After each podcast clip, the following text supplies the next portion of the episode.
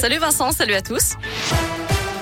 À la une des ricochets lumineux au parc de la Tête d'Or, une vague de 20 mètres de haut place Bellecour ou encore un conte mexicain projeté place des terreaux. Le programme de la Fête des Lumières a été dévoilé aujourd'hui. Ce sera du mercredi 8 au samedi 11 décembre. Une trentaine de créations seront proposées au public et cette fois, un lieu sera spécialement dédié aux enfants. Audrey Enoch est adjointe aux grands événements auprès du maire de Lyon. Notre fête est tellement belle, tellement grandiose qu'elle attire beaucoup de visiteurs et qui a foule. C'est difficile donc pour les enfants de pouvoir euh, déambuler dans la presqu'île de Lyon. C'est pourquoi on a pensé à réserver euh, le parc Sergent Blandan comme euh, une oasis pour les familles et les enfants puisque c'est un parc assez vaste et qui nous permettra d'y réaliser une sorte de fête foraine avec une dizaine de stands qui rappellent les jeux d'enfants tels que la marelle, puissance 4 et d'autres jeux mais en version lumineuse et artistique. La programmation complète est à retrouver sur notre site internet www.radescoop.com.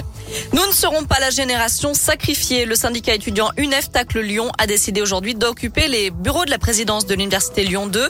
Il réclame une solution pour les étudiants qui n'ont toujours pas de place en master. Un rassemblement de soutien a lieu en ce moment sur le campus de Lyon 2.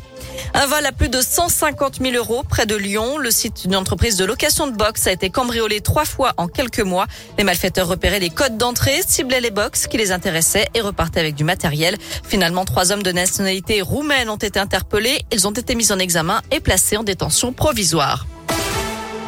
Dans le reste de l'actu, la piste terroriste envisagée après l'attaque d'un policier ce matin à Cannes. Par chance, il n'a pas été blessé. L'assaillant, lui, a été grièvement touché par un tir de riposte des forces de l'ordre. Il s'agit d'un ressortissant algérien qui n'était pas fiché pour radicalisation.